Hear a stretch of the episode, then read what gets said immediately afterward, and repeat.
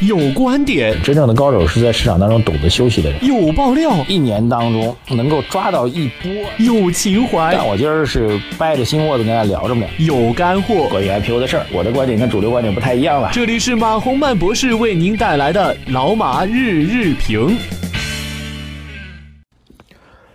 呃，各位 老马日评的听众朋友们，大家早上好。二零一七年的十一月二十四号星期五，我们感谢理财魔方冠名老马日评，下载理财魔方的 APP，专业资产配置，一键投资全球。啊，首先，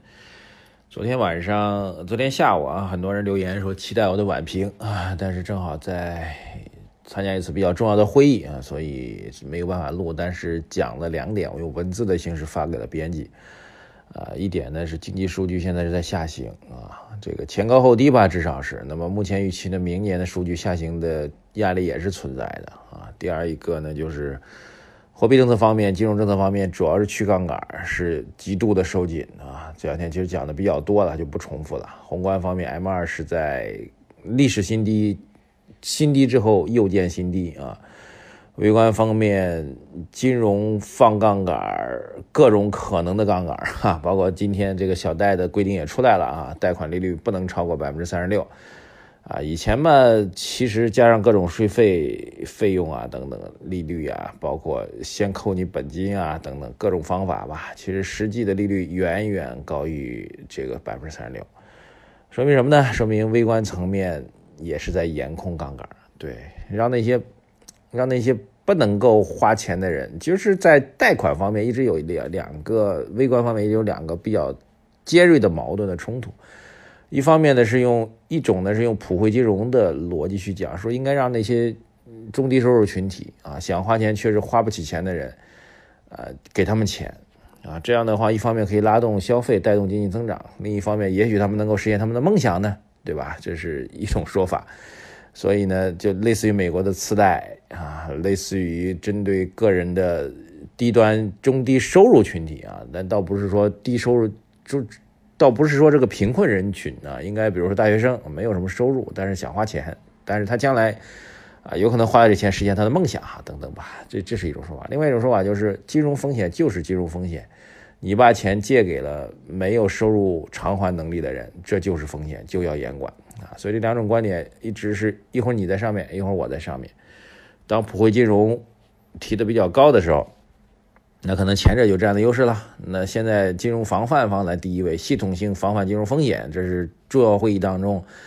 一直强调、一直强调、一直强调的一句话。所以现在就是后者又站到上面了，所以自然就转到了后面一种风向当中来啊。所以大家认真听这段话，就听出了其中的奥妙。也就是我们节目为什么不断的去解读政解读政策？有人说政策有什么可解读的呢？但问题是政策的风向几个月都可能会发生变化，一发生变化就会产生影响，这种影响就直接会影响你的投资，好吧？所以第一个再重复一下啊，宏观经济数据是前高后低，明年可能也有压力啊，这是一个大的背景，基本面的背景。第二一个政策方面，特别是货币政策方面成为了主导，去杠杆成为主导，宏观和微观都在严控啊。第三一个其实也回到市场操作层面，我们整体来说这半年都是都是谨慎的啊。当然我们看多的，呃，这包括我们之前提到的下面五只下一个茅台当中，我们给了五只股票，应该说走的还不错啊。除了其中有一只因为特殊情况啊，改天有机会跟大家聊什么特殊情况，应该走的还不错啊。还有国资概念等等，还可以吧。但是最近这大半年时间当中，其实市场选的上涨板块都是备受争议，至少在我看来备受争议。比如说今天下半年主流上涨的就是钢铁、煤炭为主的啊，这样一些大宗商品类的、资源类的产品啊，我对此呢一直持一个比较。比较怀疑的态度，当然它的上涨有政策支持的背景，但是整个产业链没有办法下移啊！你那儿红红火火，中油叫苦连天啊！所以最近看到国有企业的报告了，呃，钢铁、煤炭都很好，然后呢，电力行业亏得亏得厉害，减得厉害，这就是它只是重新切蛋糕，不是又做了一块蛋糕。所以我们对此呢一直持一个比较存疑的态度，包括最近一段时间所谓的蓝筹啊，茅台呀、平安啊等等。啊，海康威视等等啊，这个个股我讲的少啊，但是并不知道，并不意味着我没有关心啊。这些股票一直在涨，一直在涨，一直在涨。请问你能涨到哪里？高处终归是不胜寒的。换句话说，第三个我们认为市场要下跌的原因就是，其实没有那种真正被各方认可的能够持续上涨的板块，而且这板块最好能够轮动起来，那才是牛市，否则就根本就是瞎扯哦。呃，你拉部分的板块个股，钢铁、煤炭拉了一波存疑啊，茅台、平安这些所谓的大白马股拉了一波依然存疑，对，能走到哪里呢？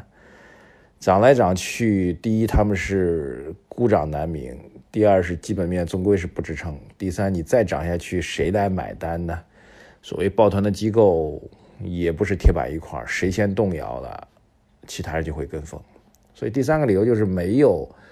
没有让我们能够眼前一亮持续上涨的，甚至能够形成轮动的板块，没有没有没有，这是第三个操作层面最大的问题。所以。我个人说句话可能会挨骂，但是我觉得是件好事，我还是要说，那就是像昨天这种暴跌，其实跌的好是一件好事为什么呢？因为只有把市场当中这种错误的、迷茫的、跟风式的投资理念打掉之后，让我们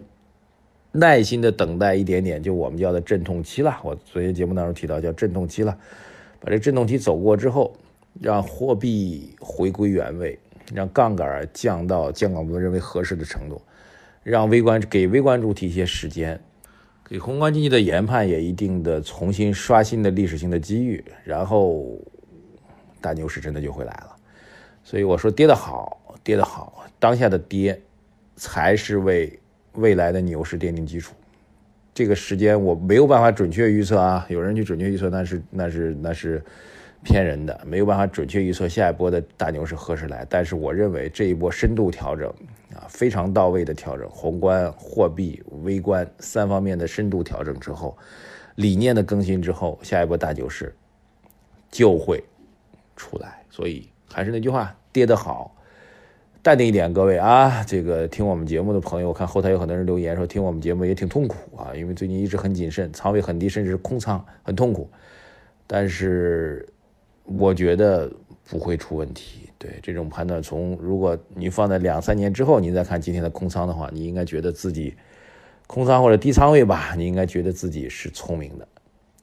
好吧？我们这段时间的节目，大家争议比较大啊。这个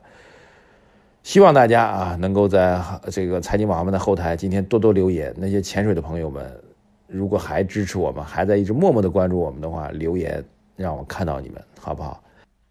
节目最后呢，我们推荐一下最近合作比较多的理财魔方。理财魔方是一个非常有价值的投资渠道和平台啊，它依据的是获得诺奖的资产配置的模型，根据中国市场做的相关的优化，每笔投资在基金公司的官网都可以去查询，预期的年化收益率会达到百分之十六。大家可以去关注下载理财魔方的 APP，对你的投资做一个补充。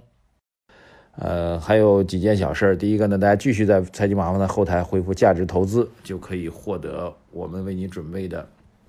投资宝典一份啊，免费的啊。另外，有朋友反映的在在老马日评的评论区，有人假借我的名字和头像发布各种的言论啊，以及什么要加会员什么之类的，大家这都是假冒的，各位千万不要上当受骗。大家可以在微信公众号后台来留言给我，今天特别渴望听到大家的留言啊！然后订阅我们付费节目的朋友，则可以在后台回复“社群”两个字，就可以加入我们微信投资的交流群。谢谢大家，我们周末的老马饭局再见。